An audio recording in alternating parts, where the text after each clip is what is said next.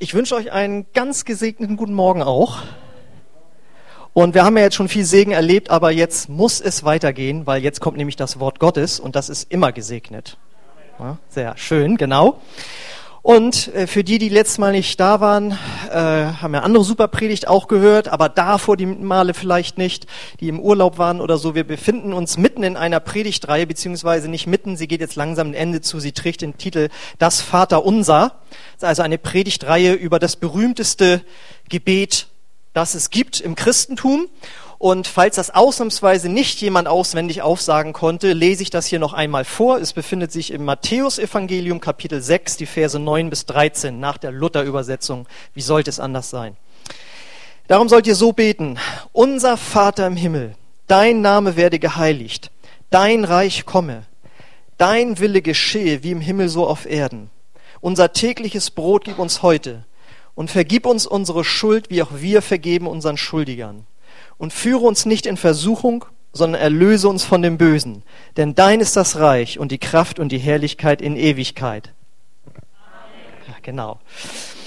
Ja, ich gehe mal in, in einem affenartigen Tempo durch, was wir die letzten Male hatten. Man, die kann man jetzt übrigens auch äh, im Internet wieder hören. Ja, auch da ist der Urlaub zu Ende, alles ist wieder da. Wir haben angefangen mit dem ersten Vers natürlich, darum sollt ihr so beten. Unser Vater im Himmel, dein Name werde geheiligt. Wir müssen wissen, zu wem wir beten. Damit geht's los, nämlich einem liebenden Vater im Himmel. Genau. Und deswegen lautete der erste Titel auch, den Vater lieben und ehren. Da seht ihr es. Genau. Dann sind wir natürlich weitergegangen zum nächsten Vers, wo es heißt, dein Reich komme, dein Wille geschehe wie im Himmel so auf Erden. Denn wenn wir so erfüllt sind mit der Liebe des Vaters, dann fließt das nur so von uns, dass wir anfangen, für diese Welt und für andere Menschen zu beten. Das nennt man Fürbitte. Deswegen lautet der zweite Teil auch, durch Fürbitte die Welt verändern. Aber das Schöne ist, auch wir kommen nicht zu kurz. Ja, wir sollen jetzt nicht nur Gott anbeten, das heißt nur, aber ja, Gott anbeten und für die anderen beten, sondern wir dürfen auch für uns beten. Der nächste Vers lautete nämlich, unser tägliches Brot gib uns heute. Und deswegen lautet der dritte Teil, bitten und empfangen. Gott möchte uns mit allem versorgen, was wir brauchen. Wir sollen im Glauben zu ihm kommen, dass er uns versorgen will mit allen materiellen Dingen, aber auch seelischen Dingen und natürlich auch mit geistlichen Gütern. Und ihr seid jetzt heute hier eure Gebetserhörung, denn ich teile euch jetzt hier auch euer geistliches Brot aus. Ist dazu schön. Eine Gebetserhörung vom letzten Mal. Genau. So, und passt auf. Und die ganz, die Blitzschlauen, also wie nennt man die Blitzmerker, die ganz Schlauen meinen, jetzt kommt natürlich der nächste Vers. Ja, und vergib uns unsere Schuld, wie auch wir vergeben unseren Schuldigern. Und normalerweise hättest du auch recht. Aber aufgrund der besonderen Situation, das werde ich nachher noch erklären, ziehe ich den anderen Vers vor, nämlich, und führe uns nicht in Versuchung, sondern erlöse uns von dem Bösen. Ja? Ganz, ganz spannend. Und äh, das Thema lautet heute, Teil 4, geistlich kämpfen. Ich hoffe, jetzt kriegt keiner irgendwie Angst. Aber das ist ja alles im Vater unser drin und das ist ja nun so ein schönes Gebet, das hört man auf jeder Beerdigung, bei jeder Konfirmation, das kann doch nicht so schrecklich sein. Ja, deswegen geistlich kämpfen. Kannst den nächsten Vers, die Folie wieder einmachen, dass wir uns den Vers wieder angucken. Also, und führe uns nicht in Versuchung, sondern erlöse uns von dem Bösen. Wer von euch war denn schon mal im Miniatur-Wunderland in Hamburg? So wenig. Das gibt's da nicht. Da müsst ihr, wenn ihr Kinder habt oder Neffen und Nichten oder Enkel, da müsst ihr hin. Das ist ja in Anführungszeichen nur anderthalb Stunden von hier. Das ist also in Hamburg. Und das ist im Grunde genommen eine riesige Spielzeugeisenbahn über mehrere Etagen. Ja, also nicht nur Spielzeugeisenbahn, sondern alles Mögliche haben die da in Miniaturgröße aufgebaut. Ja, auch Spielzeugeisenbahn, die geht da über eine Etage und den Serpentinen, den Berg hoch haben sie da gebaut. Flughafen haben sie dahin gebaut. Ein Hafen, ja, die Elbphilharmonie ist da sogar schon fertig. Die wird dann so aufgeklappt, da kannst du da reingucken und alles. Und das ist einfach, also, also für Männer auch, was ganz toll ist, aber für die Kinder ist das das Allerschönste. Und ich war da vor, also letztes oder vorletztes Jahr mit meiner äh, Familie, den ganzen Kindern da auch, äh, meinen Eltern auch, waren wir da.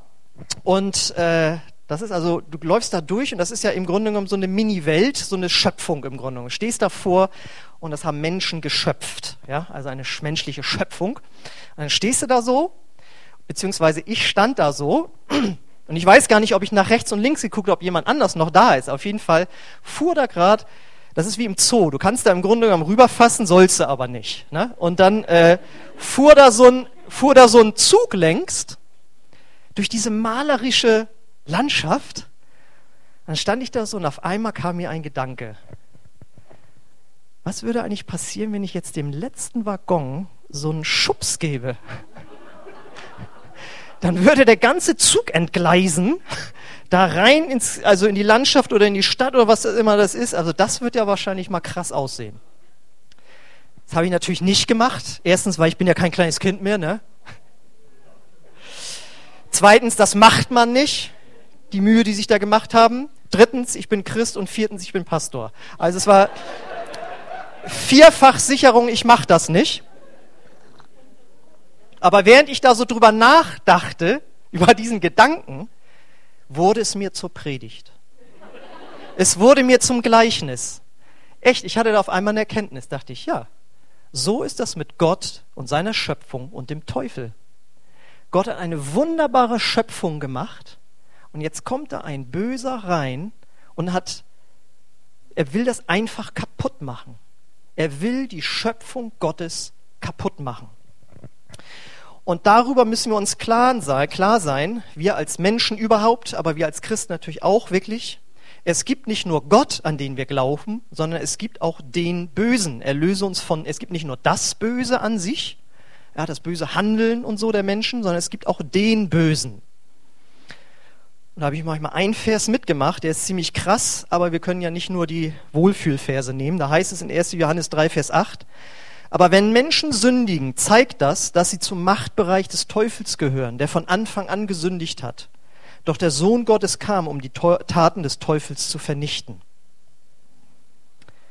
Der Teufel ist ein gefallener Engel, ja, war mal ein gutes Wesen und hat sich dann gegen Gott entschieden, hat rebelliert gegen Gott und er hasst Gott und er hasst Gottes Schöpfung.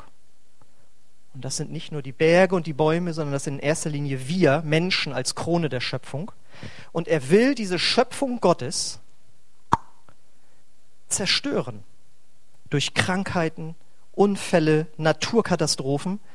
Aber am liebsten, das ist ist das Beste für ihn, durch Verführung der Menschen und auch uns Christen zum Bösen. Und die Frage ist, warum will er das? Wo, was bezweckt er damit? Und ich glaube, die Bibel sagt uns klar, er möchte damit Gott, den Vater, er möchte Gott, den Schöpfer, kränken. Er möchte Gott kränken indem er ihn als Schöpfer entehrt und indem wir, er uns dazu bringt, dass wir uns und andere und eben Gott entehren bzw. schädigen. Und dass wir das Tag für Tag tun, das sehen wir jeden Tag in den Medien. Ja, man hat ja den Eindruck, es wird irgendwie immer noch schlimmer, irgendwie was passiert. Aber da kannst du auch in dein eigenes Herz gucken, ja, wie du manchmal über Menschen denkst und ich auch. Ja, da fängt es im Grunde genommen schon an. Und der Teufel will uns dazu bringen, dass wir, seine Schöpfung und seine Kinder, ihn kränken durch unser Verhalten. Ja, wie kommst du denn darauf? Ja, was steht denn in 5. Mose 32, 16? Heißt es über das Volk Israel. Sie reizten ihn zur Eifersucht durch fremde Götter, durch Gräuel kränkten sie ihn. Im Grunde genommen will der Teufel Gott ärgern. Ja? Das war die Sache mit Hiob. Ja, guck dir den doch an. Ja, der ist doch nur so fromm, weil du ihn gesegnet hast. Und ihn wollte ihn dazu bringen, dass er Gott absagt und sich gegen Gott wendet im Grunde genommen. Und die Frage ist, wenn es jetzt was Böses oder jemand Böses gibt, ist ja die Frage, warum darf der dann irgendwie wirken? Wenn er Gott doch allmächtig ist, warum sagt er nicht einfach, komm, du bleibst draußen? Das Problem ist, der Teufel verlangt danach, er verlangt, das zu tun. Das lesen wir in Lukas 22, 31. Da sagt Jesus zu Petrus, Simon, Simon, der Satan hat verlangt, dass er euch wie Weizen sieben darf. Jetzt kann man ja sagen, ja, Wenn bei mir jemand vor der Tür steht und sagt, ich würde gerne hier das Auto von ihrem Sohn mitnehmen, äh, dann sagt, kannst viel verlangen, ich rufe die Polizei. Aber wenn derjenige sagt, ja, aber der Sohn hatte, hat Spielschulden und hat mir das Auto überlassen, muss man, ach so, dann ist das Verlangen etwas anderes. Und der Teufel hat ein Recht auf dieser Erde zu wirken. Weil Gott hat damals die ersten Menschen in die Schöpfung reingesetzt. Das gehört alles euch. Und ich bin euer Vater und Schöpfer und bleibt bei mir. Ja? Und was haben sie gemacht? Sie haben sich verführen lassen und dadurch den Teufel zu ihrem Vater gemacht, zu ihrem Führer und Leiter. Und seitdem hat der Teufel hier Anrecht zu wirken. Und wie macht er das?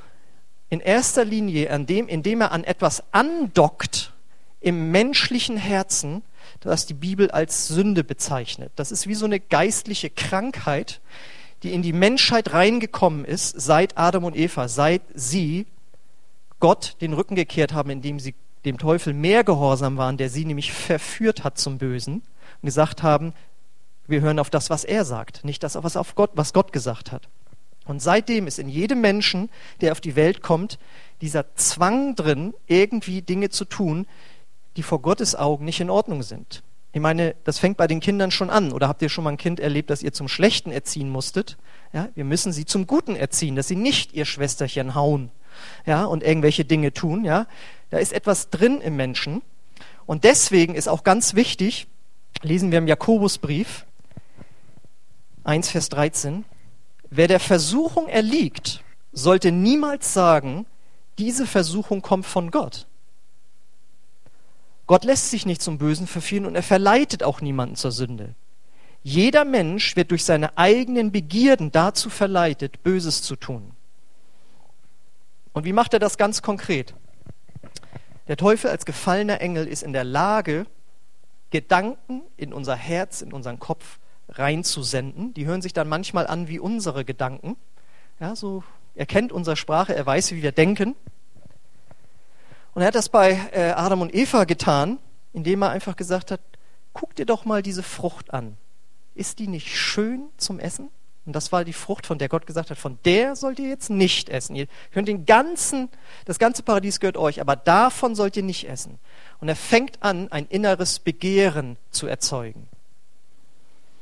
Das kann heute bedeuten, dass du auf der Arbeit oder wo immer du bist, eine Begierde entsteht nach deiner Arbeitskollegin oder deinem Arbeitskollegen. Oder dass wenn du in irgendeiner Weise negativ behandelt wirst, dass in dir eine Stimme sagt, das ist ja wohl das allerletzte. Das lässt du dir jetzt wohl nicht bieten. Ja? Und dann kommt Rebellion raus. Oder er sendet Ängste in deine Gedanken hinein. Ja?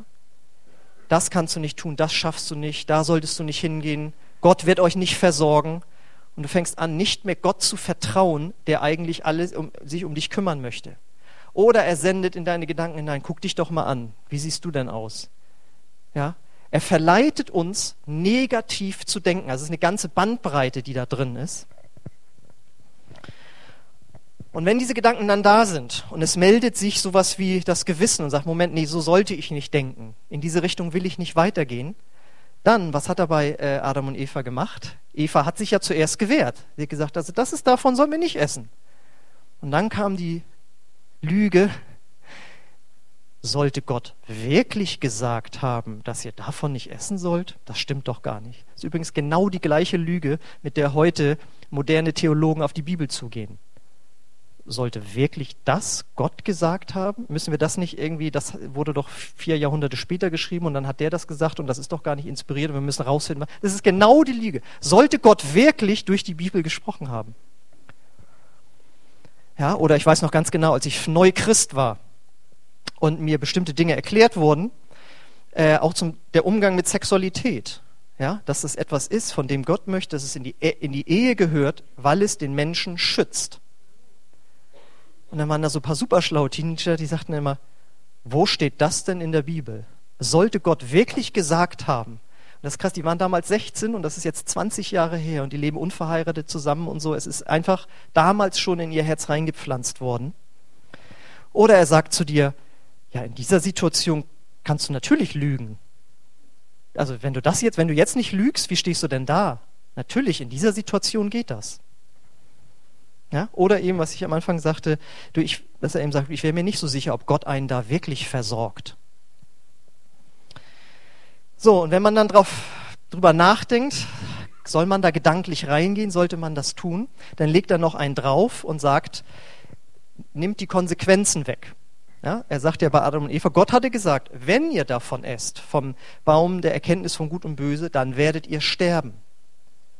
Und damit war der geistliche Tod gemeint, weil Adam und Eva sind danach ja noch älter geworden. Ja, es war nicht der körperliche Tod gemeint, der letzten Endes auch, weil sonst hätten sie ewig leben können.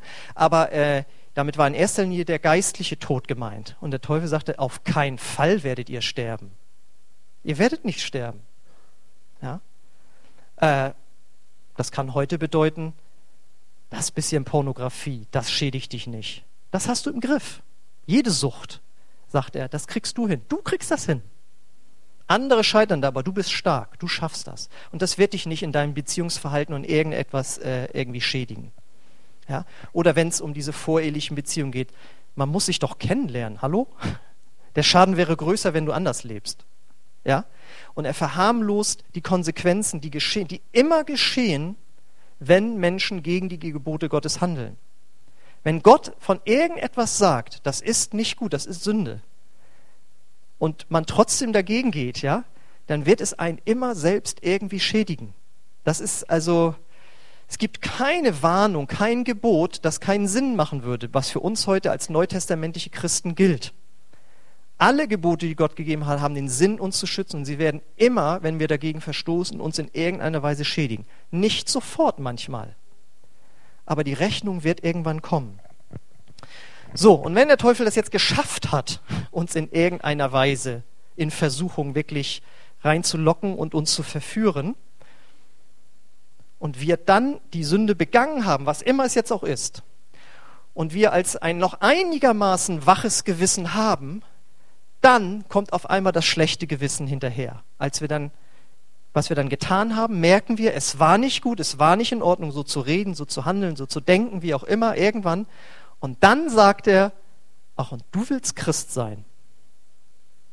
Dann kommt er mit der Verdammnis, ja, und macht uns fertig und am Ende steht immer, dass wir von Gott distanziert sind, bis dahin, dass Menschen regelrecht den Glauben verlassen. Es ist so eine Tragödie zu sehen, wie viele Menschen ich auch schon erlebt habe in 20 Jahren, die mit Gott einen super Anfang hingelegt haben, aber als dann die Versuchungen kamen, davon weggekommen sind. So, und jetzt ist dieser Vers, führe uns nicht in Versuchung, äh, trotzdem immer noch ein ganz großes Spannungsfeld. Gefühlt habe ich gestern den halben Tag damit verbracht, nur darüber nachzudenken. Gefühlt. Ich habe tausend Kommentare gelesen, noch telefoniert und so weiter. Weil dieser Satz, führe uns nicht in Versuchung, hat, glaube ich, jeden Christen schon mal auf den Gedanken gebracht, ja, Moment mal, wieso führt Gott einen denn jetzt irgendwie in Versuchung? Und dann, ich war vor 20 Jahren, wurde mir schon erzählt, du, das heißt in Wirklichkeit, und führe uns in der Versuchung. Ach ja, dann ist ja gut. Oder könnt ihr auch sehen, in anderen Bibelübersetzungen wird teilweise übersetzt, lass uns nicht in Versuchung geraten.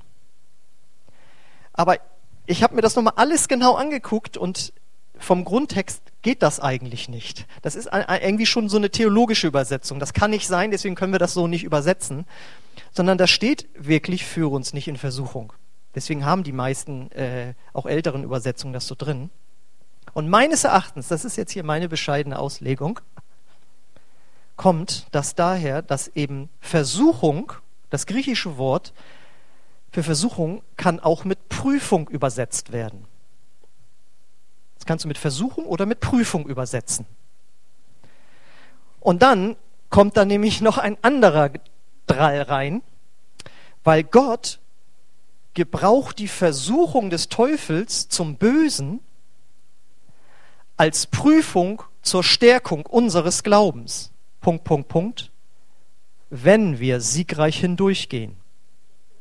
Ja, das hört sich gut an, aber das muss ich schon sagen, das, das ist ein Spannungsfeld, das ich euch nicht besser erklären kann. Das übersteigt den menschlichen Verstand. Ich sage jetzt nicht, dass ich so viel Grips habe, aber ich habe irgendwie viel nachgedacht und da stand auch in vielen Kommentaren, das ist schwierig.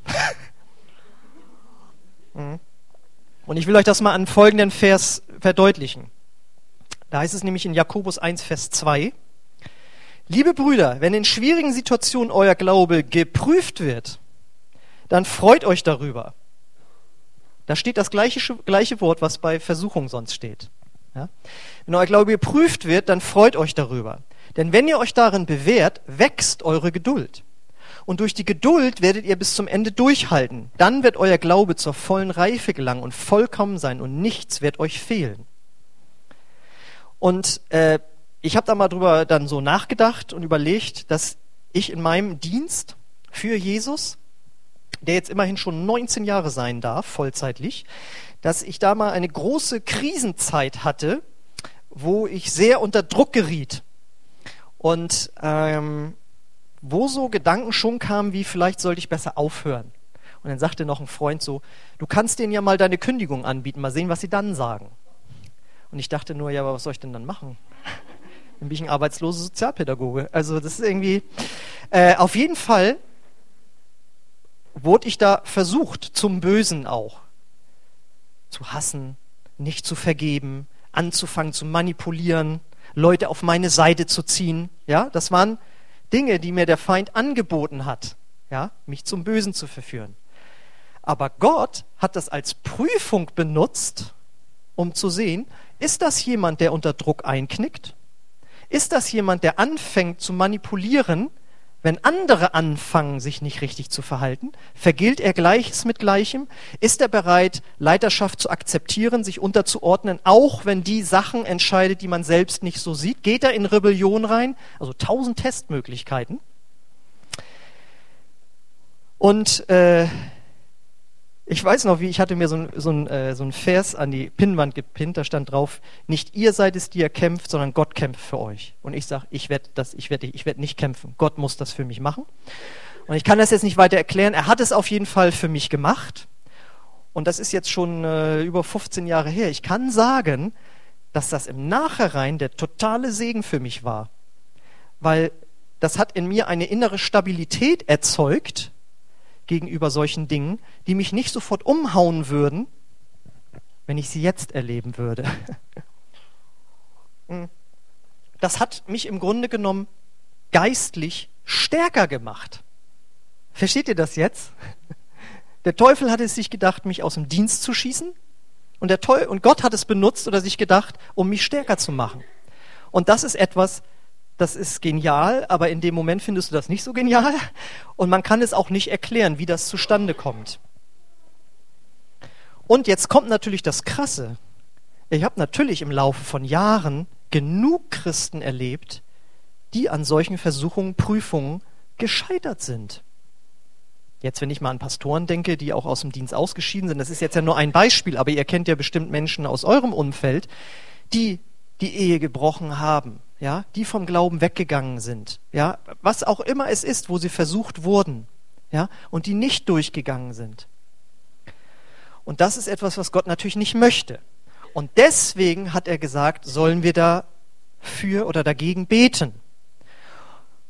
Und er sagt, wenn du merkst, es ist eine Versuchung, die zum Beispiel immer wieder kommt und wo du immer wieder hinfällst, wo du immer wieder äh, sündigst, dann öffne dich vor jemandem, vor einem anderen Christen und sag ihm das, wo du ein Problem hast.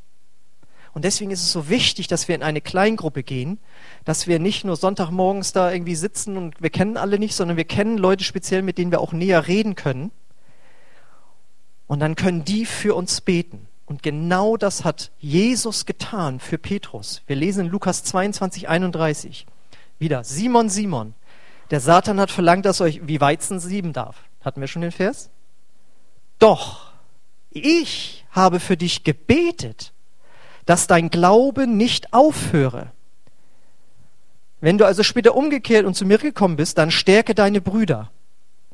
Das heißt, er wusste, dass Petrus durch diese Versuchung wirklich zum Bösen, äh, Jesus zu verleugnen, das war es dann ja nachher, am Ende stärker wird, weil er umgekehrt sein wird. Und Jesus hat vorher schon dafür gebetet, dass er da erfolgreich durchgeht. Also ihr merkt, Gebet von anderen hilft uns in der Versuchung. Ganz wichtig. So, dann kommt noch ein anderer Vers in diesem Zusammenhang, müssen wir den kennen. Da heißt es nämlich in 1. Korinther 10, Vers 13, vergesst nicht, dass die Prüfung oder wieder anders übersetzt Versuchung, die ihr erlebt, die gleichen sind, vor denen alle Menschen stehen. Doch Gott ist treu. Er wird die Prüfung nicht so stark werden lassen, dass ihr nicht mehr widerstehen könnt. Wenn ihr auf die Probe gestellt werdet, wird er euch eine Möglichkeit zeigen, trotzdem standzuhalten. Das Wichtige ist jetzt die Möglichkeit. Es heißt nicht, ihr werdet auf die Probe gestellt und ihr werdet auf jeden Fall, ihr könnt gar nicht versagen, das ist nicht der Fall, sondern er gibt euch die Möglichkeit zu widerstehen. Und da ist es deswegen ganz, ganz wichtig, dass wir uns daran erinnern, dass Paulus sagt im Römer Kapitel Vers 6, du bist der Sünde gestorben. Wenn eine Sache immer wieder zu dir kommt, dann darfst du laut sagen, du hast keine Macht mehr über mich, ich muss das nicht mehr tun. Und es kann streckenweise Jahre dauern, bis man das so verinnerlicht hat, dass man tatsächlich den Sieg erlangt. Und so kann es sein, dass manche Versuchungen und Prüfungen immer wieder kommen, weil Gott will, dass wir diese Hürde nehmen. Aber gleichzeitig will der Teufel jedes Mal, dass wir hinfallen, uns von Gott distanzieren und vielleicht gar nicht mehr mit Gott zusammen sein wollen, weil wir uns so sehr schämen oder weil wir alles als zu schwierig ansehen. Und Jesus sagt, ich habe euch Macht gegeben über alle Autorität des Feindes. Das heißt, wenn eine Versuchung in deine Gedanken, in deine Gefühle reinkommt, dann nützt nicht viel Jammern, es nützt auch nicht Grübeln. Das weiß ich noch ganz am Anfang meines Christseins. Da hat mich eine Frage beschäftigt, wo es um die Güte Gottes ging. Und ich habe nachgedacht und nachgedacht und nachgedacht, bis ich irgendwann mal las, das nützt nichts. Der Teufel ist intelligenter als du. Du kannst nicht mit ihm diskutieren. Es gibt nur eine Möglichkeit. Du musst sagen, genau das, was Jesus gemacht hat, der nämlich vom Heiligen Geist in die Prüfung, Schrägstrich Versuchung geführt wurde in der Wüste. Aber nicht Gott hat ihn zum Bösen versucht, sondern der Teufel war es. Und er hat gesagt, verschwinde Satan, es steht geschrieben. Ich lass mich nicht von dir verführen, Gottes Namen zu missbrauchen oder die Macht Gottes irgendwie zu missbrauchen. Ja, er hat ihm widerstanden. Und wir müssen ja wissen, wir sind ja hier beim Vater Unser, wo wir von wir gehört haben, das ist kein Gebet zum Runterrappeln, sondern es ist ein Gebetsleitfaden, an dem wir lernen können, inspiriert und abwechslungsreich die verschiedensten Aspekte des Lebens, unseres christlichen Lebens, äh, durchzustehen. Und dazu gehört, dass wir im Gebet, wenn wir merken, wir werden bedrängt, dass wir Gott widerstehen und sagen, ich widerstehe dir, Satan, du hast keine Macht mehr über mich, verschwinde in dem Namen Jesus. Ich weiß noch, wie ich ähm, 1999 das allererste Mal in der Türkei war. Und äh, da war das große Erdbeben da gewesen. Und äh, wir sollten da dann Schulen bauen. Und dann hatte ich mich schon angemeldet. Und dann kriegte ich auf einmal so eine Angst, in ein Erdbebengebiet zu fliegen, ja, das war also schrecklich und äh, dann da auf dem Bau arbeiten. Ich meine, wenn du den ganzen Tag am Schreibtisch sitzt und ein bisschen Bleng Bleng Gitarre machst und auf einmal sollst du da die Schubkarren und ich sah mich bloß mit Zementsäcken so durch die Gegend. Das, da lacht Michael Vollner in, heute noch drüber, über die Zementsäcke, die ich mir da ausgemalt habe, aber genau so kam es.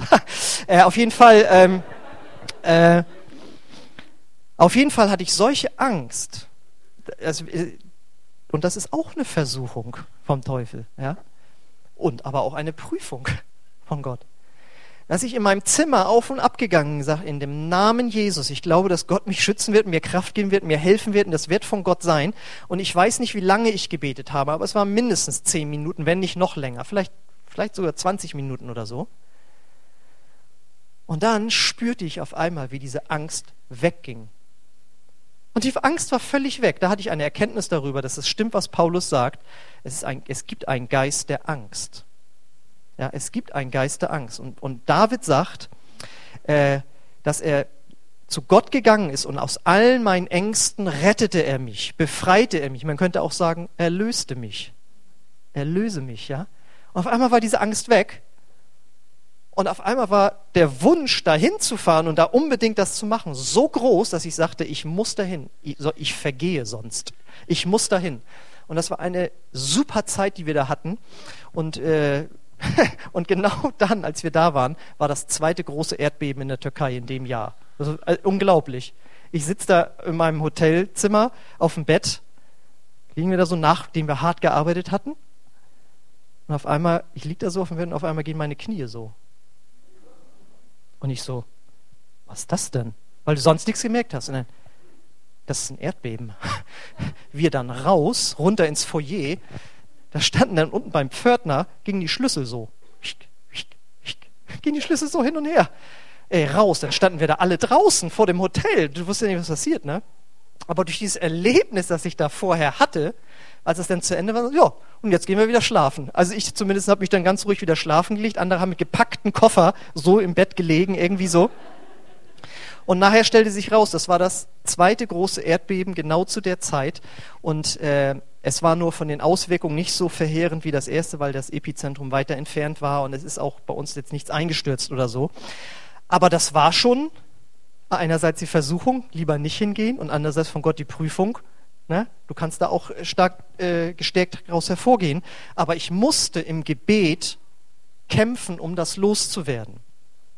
Und das geht nur, wenn du dich in der Bibel einigermaßen auskennst. Das beweist wieder einmal, wir lesen die Bibel nicht für Gott, weil der weiß, was drin steht, sondern wir lesen das für uns, um uns geistlich stark zu machen, was Gott uns an Autorität gegeben hat, dass Jesus den Teufel besiegt hat, wie wir am Anfang gehört haben, ja. Jesus gekommen, um die Werke des Teufels zu zerstören, ja. Und er hat uns Dinge in die Hand und vor allen Dingen in unseren Mund reingegeben. Ja, deswegen ist dieser Schluss, den nehme ich jetzt einfach galant mit rüber, denn dein ist das Reich und die Kraft und die Herrlichkeit in Ewigkeit. Das ist ja eine Proklamation. Ja, das heißt, du solltest auch dir angewöhnen, wenn du bedrängt bist durch Sorgen, Ängste, Sünden, was immer dich da bedrängt, dass du anfängst, dem Teufel zu widerstehen und den Sieg Gottes zu proklamieren. Und ich proklamiere, Gott ist mein Schutz, Gott ist mein Versorger, ich bin der Sünde gestorben, ich muss das nicht mehr tun, was auch immer dich da betrifft. Aber das muss Teil unseres Gebetslebens werden, weil sonst können wir der Versuchung erliegen und dann sehen wir schlecht aus. Und dazu gehört auch, dass wir anfangen, wenn wir das erkannt haben, dass es Dinge gibt, die uns in Versuchung bringen, dass wir anfangen, die zu meiden. Es gibt bestimmte Menschen, mit denen sollten wir nicht zusammen sein, weil die uns runterziehen. Das ist oftmals eine ganz große Herausforderung, gerade bei Jugendlichen, weil sie wollen natürlich anerkannt sein und beliebt sein und äh, überall dabei sein. Aber dann wird angefangen, schlecht zu reden, dann werden Dinge auf dem Handy weitergegeben und gezeigt und guck dir den Link mal an und guck dir die Fotos an und willst du heute Abend nicht noch damit hin und so weiter. Aber wenn man wirklich mit Gott gehen will, ja, dann muss man sagen, nein, ich, ich mache da nicht mit. Ich meide das, weil es bringt mich in Versuchung. Oder dazu gehört eben auch bestimmte Medien oder eben auch bestimmte Orte, wo man drüber nachdenken sollte. Klar ist natürlich auch, dass keiner von uns das immer schafft, auch ich nicht, auch nicht über 20 Jahren nicht, ja. Und da ist das Schöne, wir leben durch die Gnade Gottes. Gott vergibt uns immer wieder, ja, und äh, wir sind gerettet durch das Blut Jesu, wenn wir an ihm dranbleiben wollen. Und das wollen wir hier ja alle. Ja? Und äh, für den einen oder anderen ist es vielleicht aber dran, tatsächlich mal das, was er immer wieder erlebt, an negativen Dingen mal jemandem zu erzählen, damit er das los wird und es ihn nicht immer wieder runterzieht. So, und deswegen jetzt nochmal der runde Abschluss sozusagen. Durch Gebet, und wir sind ja hier beim Vater Unser, können wir Versuchungen vermindern.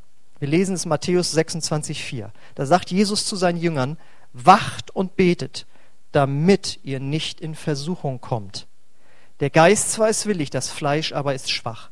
Man kann sagen, dass Gebet, wenn du regelmäßig betest, wenn du ein Gebetsleben hast, und spätestens nach der Predigt nächsten Sonntag hat Gott dir gezeigt, wie du ein rundes Gebetsleben jeden Tag haben kannst, durch das Vaterunser. Das kannst du vor deinem inneren Auge abspulen, wenn du, wenn du sagst, ich weiß gar nicht, was man so beten soll. Also du hast jetzt genug Bausteine für ein ansprechendes Gebetsleben dann bekommen.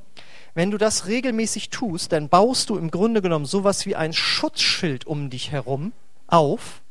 Und es geschieht das, was Jesus sagt, wacht und betet, damit ihr nicht in Versuchung kommt. Das heißt, wenn du von Versuchung überwältigt wirst, frag dich mal, wie sieht es mit deinem Gebetsleben auch aus? So, und damit wir das ganz neu auch, ich sag mal, gemeinsam lernen zu beten, kommt jetzt wieder ein kostenloses Angebot der Gemeinde. Nämlich Fasten- und Gebetstage. Ja, ist ja gut, ich habe jetzt aufgehört. Nein. Ähm, Fasten- und Gebetstage müsste jetzt die nächste Folie eigentlich kommen. Habe ich die da nicht drin? Ich bin erschüttert. Habe ich doch gestern da eingebaut. Bist du ganz sicher? Oh. Gut, dann tu sie mal einfach rein von den normalen Folien, da ist die ja auch mit drin.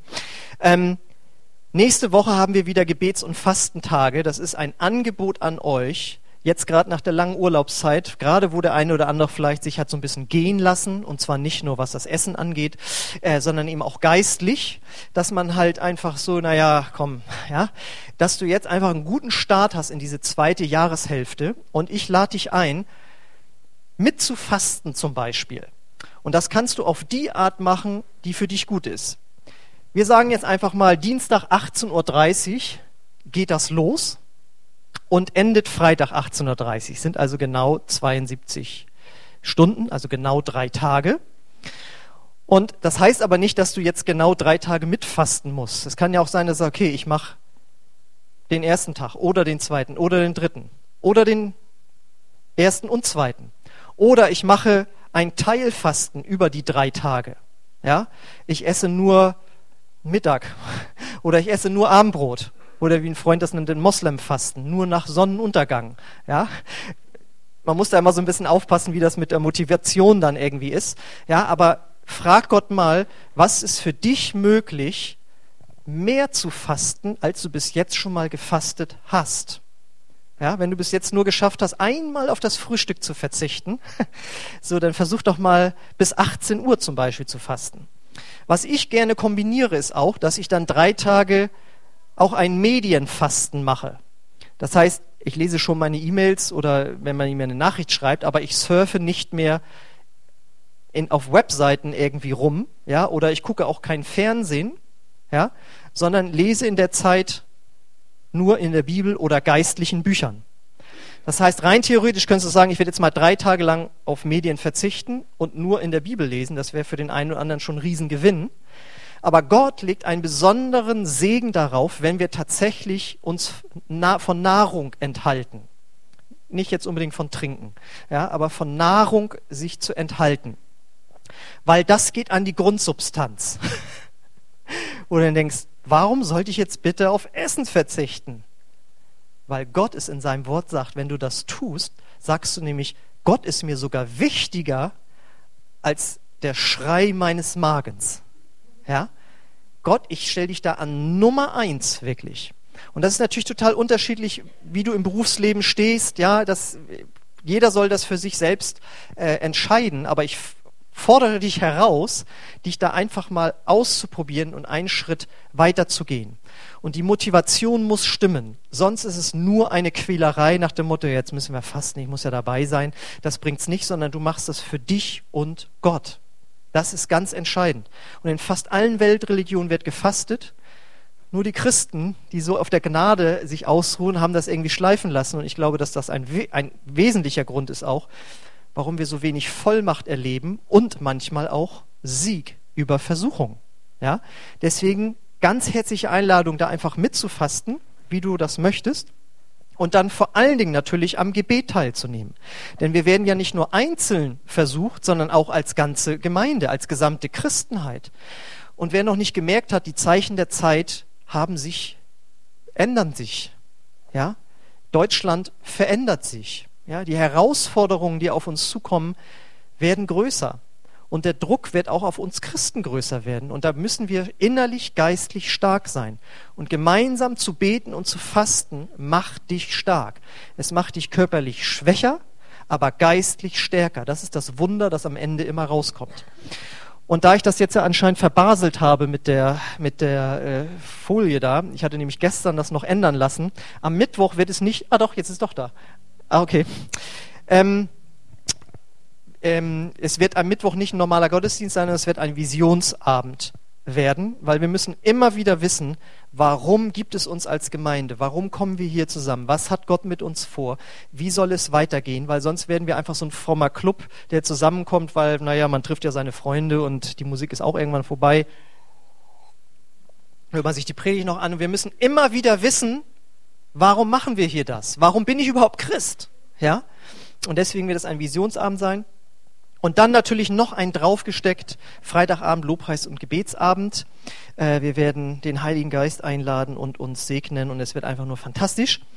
Aber es wird auch im Gebet geackert, nämlich 24 Stunden lang. es gibt die Möglichkeit, oder ich lade auch dazu ein, wie ich zum Fasten einlade. Äh, ach so, Freitag natürlich Fasten brechen um 18.30 Uhr mit dem Abendmahl. Wunderbare Geschichte. Wir werden am Mittwoch wieder fragen, wer macht mit, damit wir ungefähr wissen, wie viel Suppe wir brauchen. Es ist immer ein großes Fest und gemeinsam feiern wir das Abendmahl. Du kannst aber auch zum Suppeessen und zum Abendmahl dazukommen, wenn du nicht gefastet hast. Sieht man dir ja nicht an. ähm, so, und dieses 24-Stunden-Gebet, da werden wir 24 Stunden rund um die Uhr quasi äh, Gott bestürmen für bestimmte Anliegen. Und das wird hier in der Gemeinde sein, in unserem Schulungsraum dort. Und da hinten liegt jetzt schon heute die Liste aus, die wird am Mittwoch auch nochmal ausliegen. Und ich bitte euch, tragt euch doch ein. Und nehmt nicht nur eure Lieblingszeit, sondern guckt einfach, wo sind noch Lücken. Mir ist klar, man möchte, alle möchten irgendwie Freitag 17 Uhr oder Samstag, nee, da wollen immer nicht alle. Also ich weiß nicht, irgendwie so eine Lieblingszeit.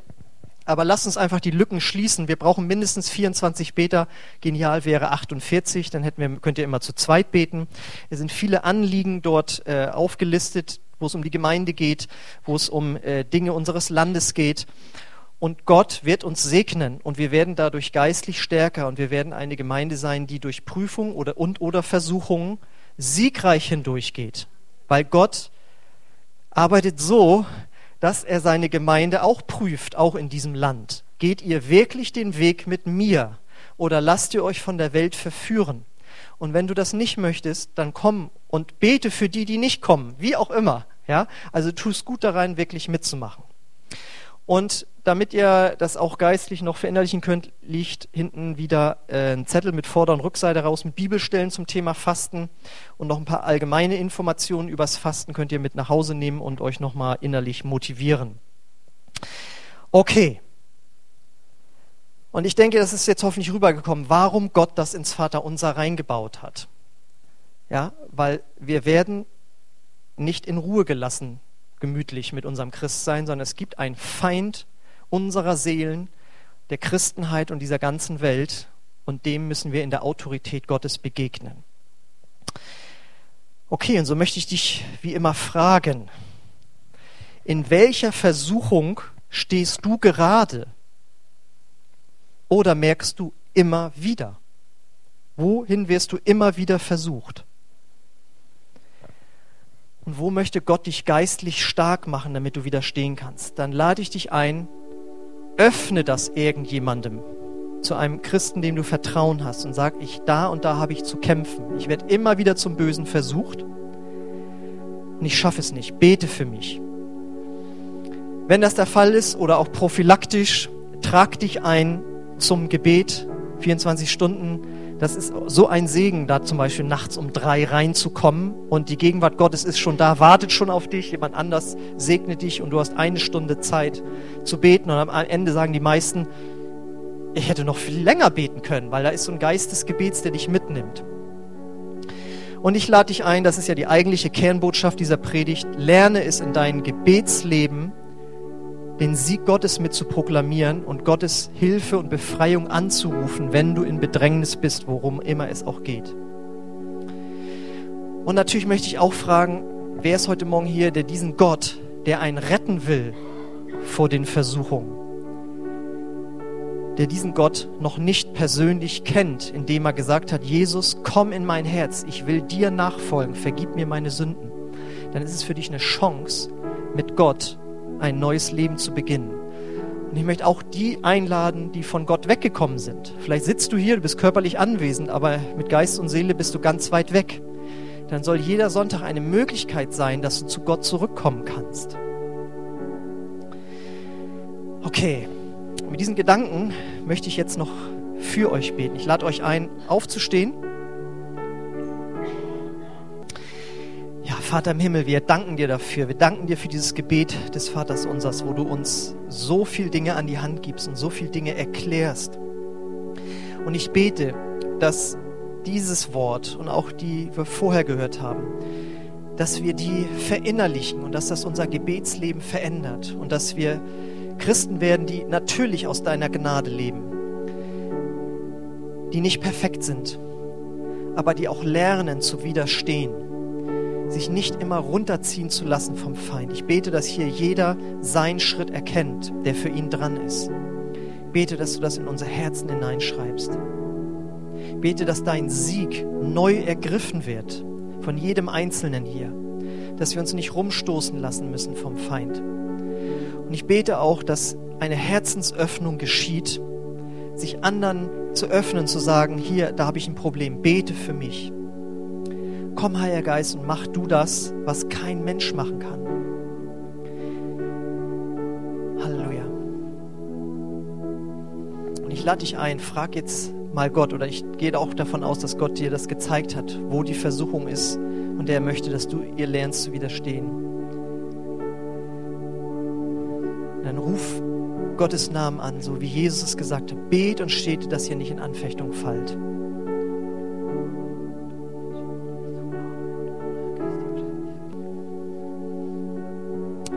Bete auch dafür, dass du das Verlangen ins Herz legst, zu lernen, zu fasten und zu beten, gemeinsam zu beten. Ich bete, dass du den Geist des Gebetes ausgießt in unserer Gemeinde, dass wir eine starke Gemeinde werden, dadurch, dass wir beten und fasten. Und danke, Herr, dass du niemanden überforderst, aber du forderst uns auch heraus.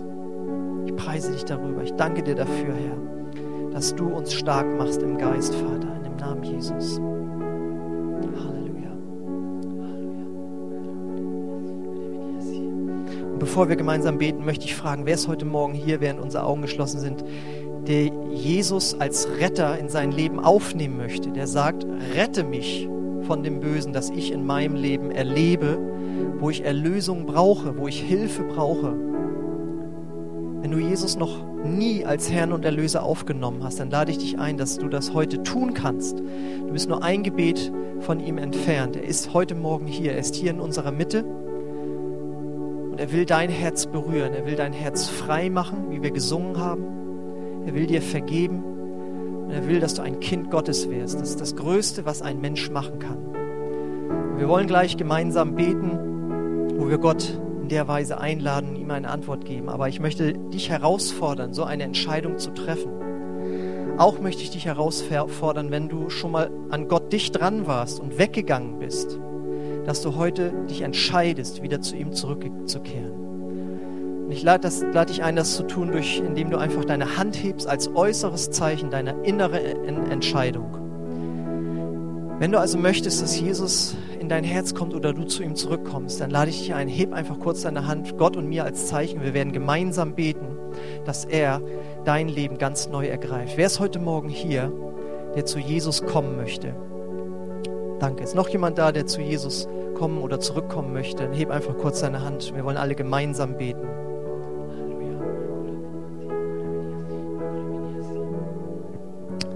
Okay, wir, ich lade euch ein, ich spreche euch ein Gebet vor. Wenn du möchtest, kannst, darfst du das Satz für Satz nachbeten als Antwort auf, diese, auf dieses Wort, auf diese Predigt. Jesus, ich komme zu dir. Und ich sage, du bist mein Herr.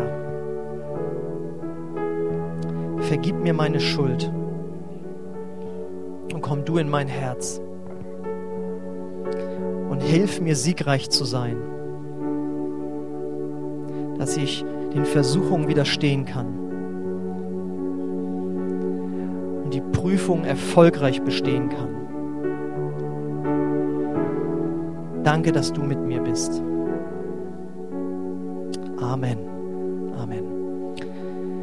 Amen. Wie immer seid ihr eingeladen, jetzt unten gleich noch Gemeinschaft zu haben im Gemeinschaftsraum. Aber wenn du jetzt noch Gebet haben möchtest, vielleicht auch eine persönliche Not, Die muss aber nicht mit der Predigt zusammenhängen, sondern vielleicht bist du auch krank oder irgendetwas anderes belastet dich. Dann darfst du jetzt nach vorne kommen. Wir haben hier Beter, die sich jetzt für dich aufstellen und die dich segnen möchten und dir dienen möchten äh, im Gebet. Und die anderen sind eingeladen, eben noch unten im Gemeinschaftsraum äh, zu sein. Und ich schließe den Gottesdienst mit dem, dem Segen. Die Gnade unseres Herrn Jesus Christus und die Liebe Gottes und die Gemeinschaft des Heiligen Geistes sei mit euch allen. Amen. Amen. Gesegneten Sonntag euch.